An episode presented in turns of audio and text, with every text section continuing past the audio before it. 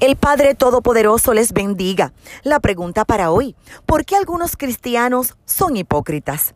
Antes de responderte, sabes que puedes comunicarte con esta tu servidora llamándonos al 787-644-2544. También te invito a visitar nuestro canal de YouTube Marlín Arroyo y nuestro podcast en Spotify Marlín Arroyo.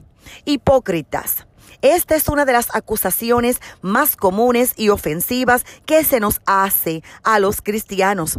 Lo que algunos desconocen es que esta palabra, que significa que se finge una cualidad, un sentimiento, virtud u opinión que realmente no se tiene, aparece en la Biblia. Y es que Jesucristo mismo utilizó este término, pero no para los suyos. Jesús jamás llamó hipócritas a sus discípulos, más bien llamó hipócritas a los fanáticos religiosos. A los suyos Jesús les llama sus hijos, sus ovejas, sus seguidores, su iglesia. De hecho, la palabra de Dios condena la hipocresía. La primera carta de Pedro capítulo 2 versículo 1 cita, por lo tanto, abandonando toda maldad, todo engaño, hipocresía, envidias y toda calumnia. En un momento determinado, hasta al apóstol Pedro lo acusaron de hipócrita por su forma de tratar a los creyentes gentiles. Fue el apóstol Pablo quien no lo comprendió y lo llamó así. Lo cita Gálatas capítulo 2 versículo 13. Dice, entonces los demás judíos se unieron a Pedro en su hipocresía y hasta el mismo Bernabé se dejó arrastrar por su conducta hipócrita. Pero el mismo apóstol Pablo, que habló mal de Pedro, porque éste se comportaba como judío con los judíos y como gentil con los gentiles, se retractó de sus palabras y hasta imitó a Pedro. En la primera carta a los Corintios, capítulo 9, versos 20 al 21, el apóstol Pablo se expresó así.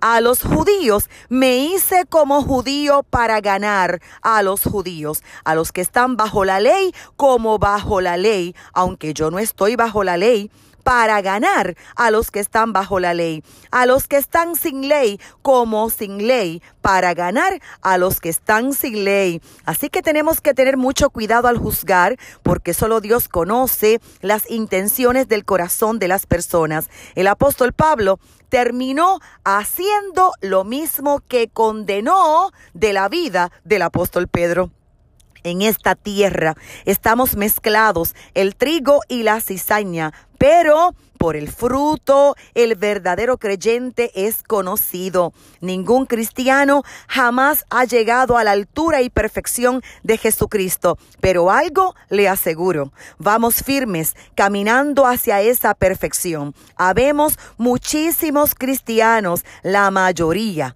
que buscamos vivir genuinamente una vida consona con los principios de Dios, a quienes el Espíritu Santo nos habla, nos enseña, nos redarguye y transforma. La iglesia de Jesús está llena de personas genuinas que nunca han sido señaladas por hipocresía o por escándalos. Los creyentes no somos perfectos, pero el cometer errores no nos hace hipócritas. Le invito a unirse al cuerpo vivo, genuino y vencedor, al cuerpo de Jesucristo. Su iglesia puede entrar a través de Él mismo, Jesús, y descubre el poder transformador de aquel que tiene el poder para salvar, sanar y libertar. Conozca a un poderoso ejército de santos redimidos que caminamos erguidos con un pasaporte espiritual, la nueva Jerusalén. Un abrazo fuerte, mucho éxito.